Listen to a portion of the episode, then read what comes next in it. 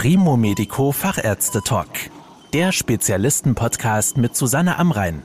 Medizin für die Ohren. Heute geht es um ein stark belastetes Gelenk unseres Körpers, das obere Sprunggelenk.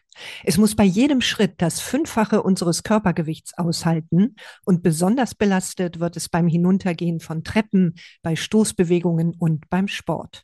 Dementsprechend häufig entstehen hier Verschleißerkrankungen, wie zum Beispiel eine Arthrose. Was man dagegen tun kann, darüber spreche ich mit Dr. Markus Preis. Er ist leitender Arzt an der Athos Klinik Wiesbaden und Leiter des zertifizierten Zentrums der Maximalversorgung für Fuß- und Sprunggelenkchirurgie. Herr Dr. Preis, Gemeinhin spricht man ja immer nur vom Sprunggelenk. In der Medizin ist dagegen oft vom oberen Sprunggelenk die Rede. Ist das ein und dasselbe? Ja, hier besteht ein Unterschied. Im allgemeinen Sprachgebrauch, wenn die Patienten über Beschwerden klagen, betrifft dies in der Regel überwiegend das obere Sprunggelenk, weil das ist das Gelenk, was der Patient in seiner Bewegung und nach Verletzungen oder Problemen wahrnimmt. Das Sprunggelenk besteht aus dem oberen und dem unteren Sprunggelenk. Das bedeutet, wenn wir uns das anatomisch betrachten, von oben nach unten ist erst das Schienbein, das kommuniziert mit dem sogenannten Sprungbein und bildet das sogenannte obere Sprunggelenk. Wir können darüber die Bewegungen des Fußes nach oben und unten machen und das sind die Hauptbewegungen, die der Patient für sich wahrnimmt und auch dort dann Beschwerden verspürt. Das untere Sprunggelenk setzt sich dann aus den anschließenden Knochen aus dem Sprungbein zusammen. Das ist dann das Sprungbein und das Fersenbein, was auch oft durch Verletzungen, insbesondere bei Fersenbeinfrakturen, beschädigt wird und es dort auch zu schmerzhaften Arthrosen kommt. Aber wir konzentrieren uns heute auf die Verletzungen des oberen Sprunggelenkes. Woran merkt man denn, ob sich im oberen Sprunggelenk zum Beispiel eine Arthrose entwickelt hat. Gibt es da typische Symptome? Ja, grundsätzlich haben wir ja die typischen Arthrosezeichen. Das sind natürlich in erster Linie die Beschwerden bei Belastung.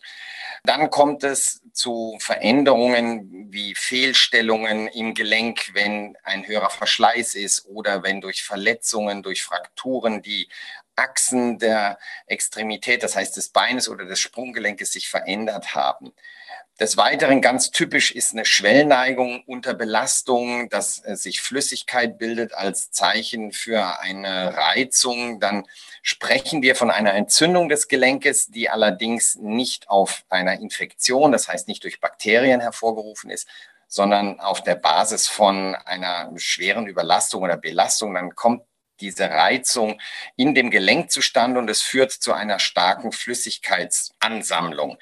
Dann unterscheiden wir natürlich auch, wie stark sind die Beschwerden. Das geht los mit längerer Belastung, dann auch schon bei geringerer Belastung.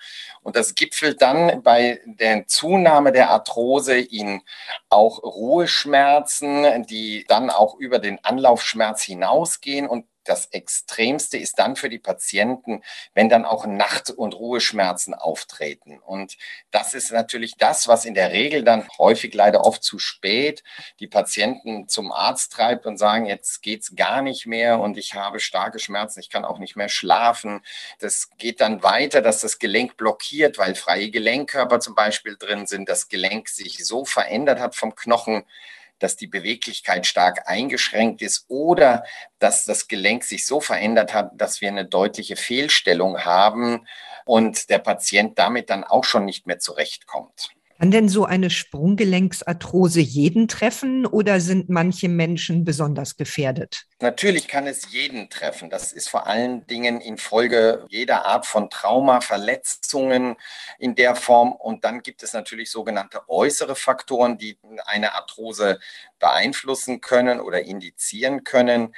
Wenn wir mal die Gruppe der Patienten herausnehmen, die im Rahmen einer Grunderkrankung zu äh, Gelenkveränderungen führen, das heißt also, wenn wir Patienten aus dem rheumatischen Formenkreis haben oder Patienten wie Bluter, die in allen Gelenken Zerstörungen haben, das betrifft natürlich auch das Obersprunggelenk.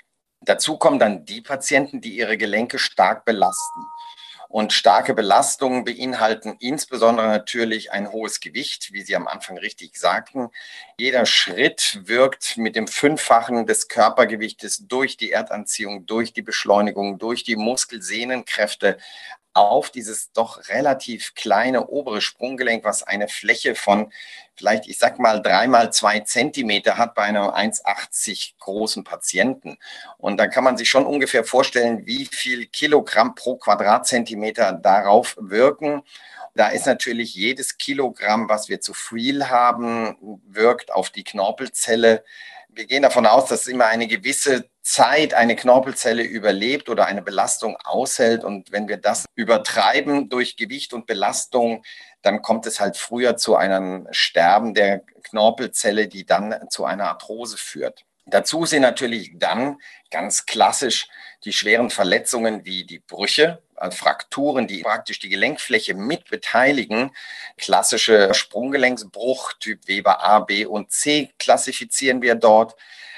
Wir haben gelernt, dass diese früher doch relativ eingeschätzten Bagatellverletzungen oder Brüche doch schwerwiegende Folgen haben. Und dass wir leider sehen, in den letzten 15, 20 Jahren haben wir unsere Patienten analysiert, dass die Patienten, die wir operativ versorgt haben, auf der einen Seite zu 50 Prozent Frakturen hatten, aber was uns viel mehr überrascht hatten, dass 50 Prozent der Patienten entweder sich an kein wirkliches Trauma erinnern konnten oder halt lediglich sogenannte Umknicktraumata hatten, also Bandverletzungen in der Jugend, im Sport, die dann aufgrund der chronischen Instabilität, dann kombiniert mit einer körperlichen Belastung, sei es beruflich oder sportlich, durch eine vermehrte Bewegung und einer Instabilität in dem Sprunggelenk zu einem vermehrten Knorpelabrieb und dann sekundär im Verlauf zu einem erhöhten Verschleiß im Sprunggelenk geführt hat. Also es kann eigentlich jeden treffen. Das muss man leider einfach so sagen. Und wie kann so eine Arthrose des oberen Sprunggelenks denn nun behandelt werden? Die meisten hoffen natürlich erstmal, dass sie ohne Operation davonkommen. Geht das?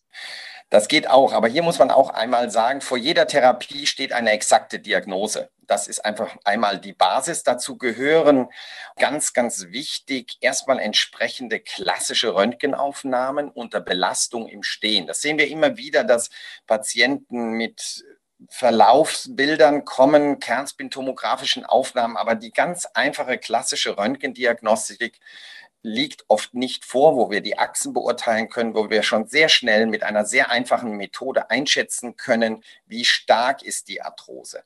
Und abhängig vom Stadium der Arthrose und natürlich dem Leidensdruck der Patienten müssen wir einschätzen, können wir hier noch konservative Maßnahmen machen oder empfehlen wir operative Eingriffe. Wenn wir das also stadienadaptiert vom Röntgenbild kombiniert mit der Klinik des Patienten übereinbringen, dann sind natürlich in der ersten Schiene ganz klassische konservative Maßnahmen wie antientzündliche Medikamente, Schmerzmittel. Das geht weiter über eine entsprechende Schuhzurichtung, Einlagenversorgung. Die Sohle sollte dämpfen, damit wir wie ein Stoßdämpfer im Prinzip den fehlenden Knorpel ausgleichen können.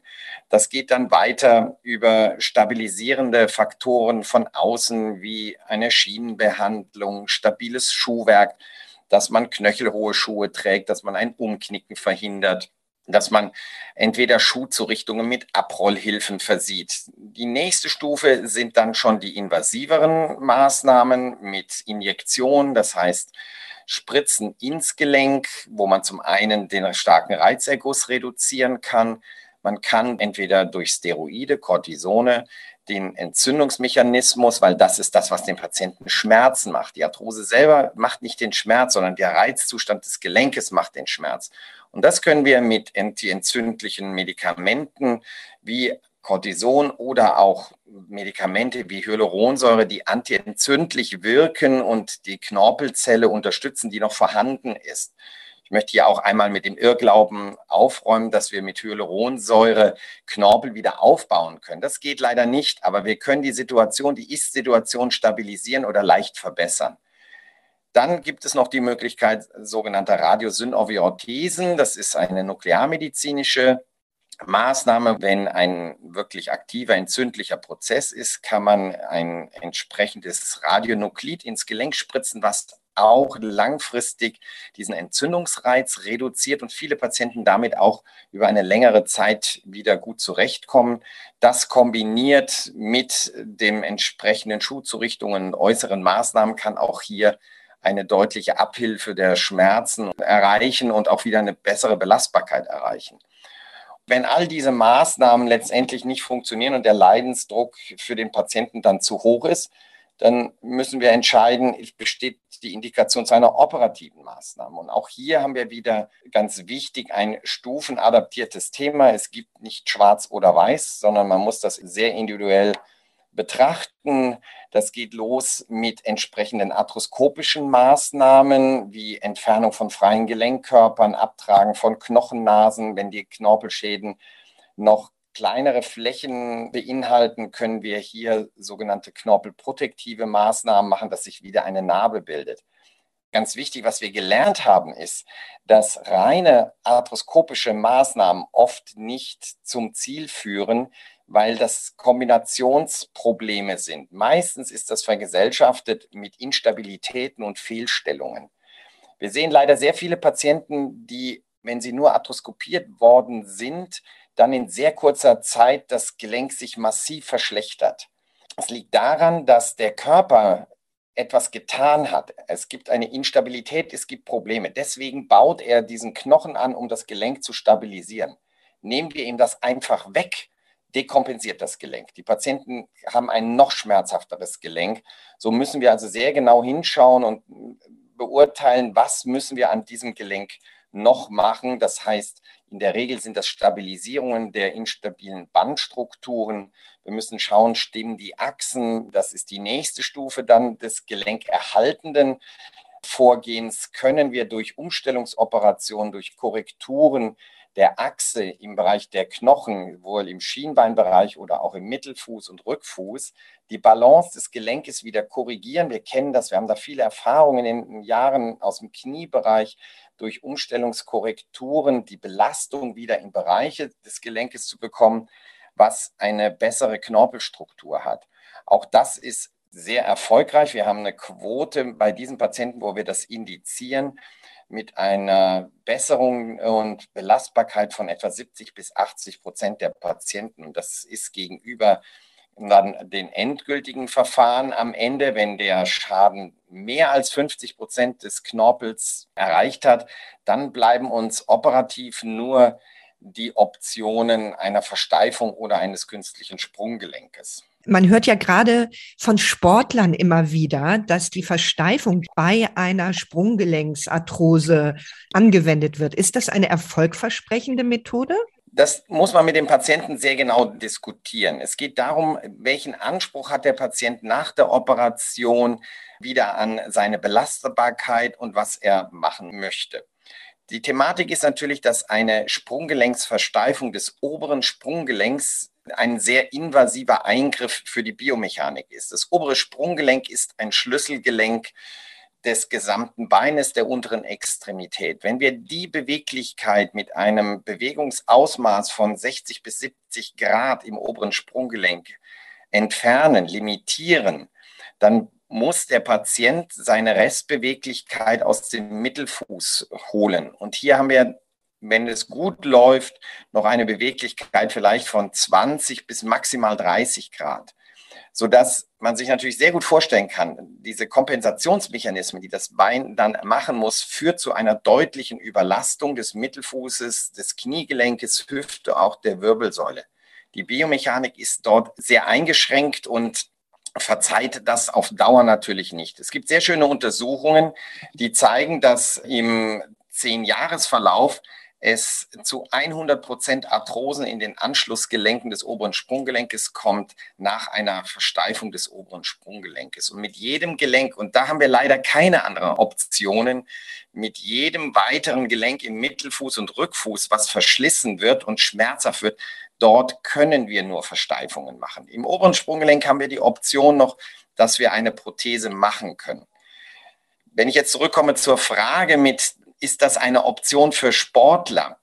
dann muss man sagen, dass natürlich für Sportler, die mit einer Sprunggelenksarthrose bei uns aufschlagen und sagen, sie haben starke Schmerzen, ist natürlich in der Regel ihre sportliche Karriere beendet, weil egal mit welcher Maßnahme, ob man das Gelenk erhalten, ob man versteift oder dann die Prothese macht, es ist glücklicherweise dann das fortgeschrittene Alter. Aber es ist so, dass egal mit welcher operativen Methode wir das Gelenk versorgen, die sportlichen Aktivitäten in der Form, in der Intensität, wie sie das früher gemacht haben, natürlich nicht mehr möglich ist. Von daher ist, solange wir das können, natürlich gelenkerhaltende Maßnahmen im Vordergrund. Ansonsten ist es mit einer Sprunggelenksversteifung oder auch einer Prothese eigentlich immer so, man kann das so schön vergleichen wie mit einem Autoreifen. Sie können Autoreifen 5000 Kilometer fahren oder 30.000. Man kann sehr vieles machen. Es ist immer eine Frage der Sinnhaftigkeit, wie stark belaste ich ein Gelenk hinterher. Ja. Ich habe Leistungssportler gesehen, die haben mit einem versteiften Sprunggelenk auch wieder einen gewissen Ausmaß Fußball gespielt. Natürlich haben sie eine eingeschränkte Mobilität, die Koordination ist nicht mehr dieselbe.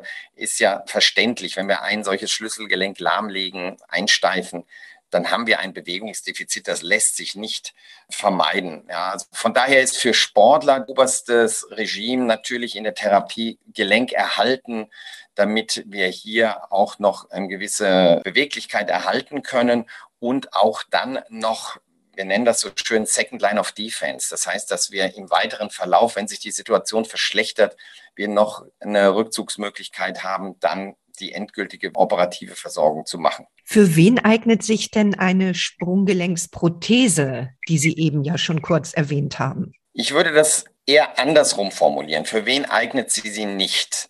Weil das ist einfacher zu beantworten, weil letztendlich sehen wir in den Ergebnissen mittlerweile, dass das Outcome der Patienten, ich mache die Sprunggelenksprothetik jetzt seit fast 20 Jahren, habe über 1000 Implantationen durchgeführt mit den Kollegen zusammen, die wir das seit 20 Jahren betreuen, haben wir zusammen fast weit über 5000 Operationen, Primär- und Wechseloperationen gemacht. Und wir sehen, dass die Ergebnisse der Sprunggelenksprothetik in der Zufriedenheit für die Patienten mit gut und sehr gut bei über 92 Prozent liegt. Auch die Revisionsrate, das heißt Zweiteingriffe mit 17 Prozent über alle Patienten, liegt statistisch in demselben Quote wie eine Gelenksversteifung. Der große Vorteil der Prothetik ist natürlich für die Patienten die Beweglichkeit. Dadurch vermindern wir die Belastung auf die Nachbargelenke. Wir reduzieren das Risiko einer Anschlussarthrose und einer Verschlechterung der Biomechanik.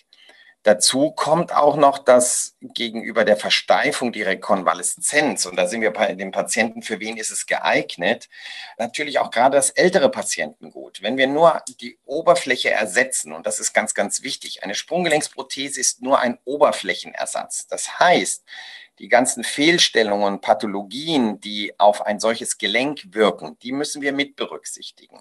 Genauso auch bei der Versteifung. Eine Versteifung kann nur funktionieren, wenn der Fuß perfekt achsgerecht eingerichtet ist und wieder gut in der biomechanischen Achse steht. Das macht das auch alles so ein bisschen diffizil und schwierig, weil der Fuß, wenn wir nur das Sprunggelenk operieren, sich natürlich auch im weiteren Verlauf verändern kann. Darauf müssen wir achten, damit eine Prothese möglichst lang hält. Genauso, das gilt auch für eine Versteifung. Also es ist nicht so, dass wenn man das Sprunggelenk versteift und dann ist Ende der Fahnenstange, dann ist alles gut für den Rest des Lebens und genauso auch bei der Prothese, weil hier sind regelmäßige Kontrollen bei der operativen Verfahren sehr wichtig, damit man Veränderungen frühzeitig erkennt, um entsprechende Schäden vorzubeugen. Dazu kommt, dass halt gerade beim älteren Patienten gut in der Regel, wenn wir sonst außer dem Oberflächenersatz in Anführungszeichen nichts machen müssen, nichts korrigieren müssen, dann sind unsere Patienten nach vier Wochen wieder in der vollen Mobilität und Belastung und können die Reha-Maßnahmen ambulant oder stationär machen. Bei der Sprunggelenksversteifung ist es so, dass je nach Literatur erschreckenderweise auch bis zu 40 Prozent sogenannte Non-Union-Raten, das heißt also, wo die Knochen nicht zusammenwachsen, beschrieben wird. Und Sie müssen einfach eine relativ lange, sechs bis zwölf Wochen Nachbehandlungsphase mit einer reduzierten Belastung von nicht belasten über Teilbelastung, langsame Aufbelastung rechnen. Nehmen Sie einen Rheumapatienten, der auch die Schultern angegriffen hat, der nicht an Gehstützen laufen kann, weil seine Handgelenke kaputt sind. Für den ist die Sprunggelenksprothese der wesentlich bessere Eingriff in meinen Augen mit den entsprechenden Maßnahmen als eine Versteifung, auch von der Knochenqualität her oft, dass die Schrauben bei den Arthrodesen nicht richtig halten. Auch hier haben wir die Erfahrung gemacht, dass die Prothetik für den Patienten oft der bessere Einsatz ist und er damit auch eine deutlich kürzere Rekonvaleszenz hat und auch die Anschlussprobleme deutlich geringer sind. Welche Bewegungen und vielleicht denn auch Sportarten sind damit wieder möglich? Also die Bewegung, insbesondere den Fuß nach oben und nach unten bewegen. Wir nennen das die Bewegung Extension nach oben und die Plantarflexion nach unten ist ja das Entscheidende, was wir brauchen im Abrollvorgang, im Treppensteigen. Wir erreichen im Schnitt gegenüber dem gesunden Gelenk in der Prothetik eine sogenannte Range of Motion von 50 Prozent gegenüber der Gegenseite. Das ist ein Bewegungsausmaß, mit dem wir alle diese Dinge machen können. Und wir mit diesem Bewegungsausmaß eine deutliche Reduktion der Belastung der Nachbargelenke äh, praktisch haben. Wir sehen im Verlauf, im Zehn-Jahres-Verlauf der Prothetik keine Arthrosen der Nachbargelenke. Wir konnten sehr gut nachweisen, dass bestehende Arthrosen zum Beispiel in dem unteren Sprunggelenk, die wir anfänglich im Röntgen natürlich auch gesehen haben oder die wir mitdiagnostiziert haben, dass die in der Regel gar nicht klinisch symptomatisch werden. Die lassen wir so, wie sie sind. Dadurch, dass das obere Sprunggelenk die Beweglichkeit wieder hat, beruhigt sich das untere Sprunggelenk. Das war auch ein Lernprozess. Anfänglich haben wir die direkt mit versteift. Aber das haben wir gelernt. Wir haben da Zeit. Wir können da warten, wie sich das entwickelt. Hinsichtlich der sportlichen Belastung bin ich wieder beim Autoreifen.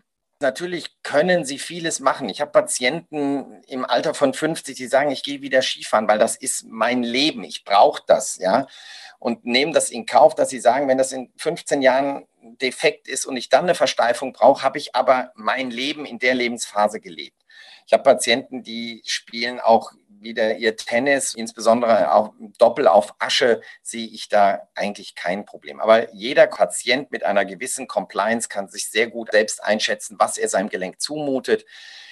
Ich sage immer, das, was Sie bisher konnten, können Sie hinterher auf jeden Fall auch machen. Und Ziel ist es, dass Sie das Schmerz reduziert bis schmerzfrei machen können. Bedeutet Fahrradfahren, Wandern, Spaziergänge, ja, Nordic Walking, all diese dynamischen Geschichten sind mit einer Prothese von der Belastbarkeit der Prothese her absolut wieder in Ordnung und durchführbar. Und natürlich sind solche Sportarten, und das ist egal ob Kniehüfte oder Sprunggelenksprothese, Sprungsportarten wirklich belastende äh, sind halt möglichst zu reduzieren und haben halt ein höheres Risiko, dass wir zum einen Verschleiß oder Lockerung haben. Und das ist natürlich das, was der Patient für sich selber entscheiden muss. Er ist, ich sage immer, alt genug und wenn er sich dem höheren Risiko der Schädigung bewusst ist, dann ist das seine bewusste Entscheidung, wie er damit umgeht. Ja, ganz klar. Golf ist immer größter Beliebtheit. Auch das ist natürlich ein Sport, den Sie mit der Sprunggelenksprothese problemlos machen können. Sie hatten ja eben davon gesprochen, dass es auch aufgrund von Instabilitäten etc. doch recht diffizile Eingriffe sind. Würden Sie denn sagen, dass Patientinnen und Patienten vor so einem Eingriff am Sprunggelenk vielleicht eine Zweitmeinung einholen sollten? Da bin ich völlig bei Ihnen. Dadurch, dass wir wirklich in der Fußchirurgie und Sprunggelenkschirurgie sehr viel gelernt haben. Wir sind ein breites Netz von Spezialisten mittlerweile europaweit, die sich nur noch mit diesen Themen beschäftigen. Und ich würde mich nicht mehr mit der Aussage zufrieden geben, hier geht nur eine Versteifung. Es muss immer abgewogen werden, warum gibt es keine anderen Optionen. Und dann gibt es die ganz einfachen Fragen, die die Patienten stellen sollten. Bieten Sie auch andere Verfahren an? Welche Erfahrung haben Sie damit? Oder kennen Sie jemanden, den ich dazu nochmal befragen könnte, ob es andere Alternativen gibt. Ich glaube, da müssen wir so ehrlich sein und selbstkritisch sein, dass sich hier die Medizin auch in diesem Gebiet weiterentwickelt hat dass wir andere Alternativen haben als eine reine Versteifung des oberen Sprunggelenkes. Wir sind dort wirklich immer wieder vehement in der Diskussion, die isolierte obere Sprunggelenksversteifung hat nach wie vor ihre Indikation, gar keine Frage. Aber sie ist in unseren Augen nicht mehr der Golden Standard zur Behandlung einer schweren Sprunggelenksarthrose. Vielen Dank für Ihre Erklärungen, Herr Dr. Preis. Sehr gerne. Das war der Primo Medico Fachärzte Talk. Danke, dass Sie zugehört haben. Mehr Informationen rund um das Thema Gesundheit und medizinische Spezialisten finden Sie auf primomedico.com. Bis zum nächsten Mal, wenn es wieder heißt Medizin für die Ohren.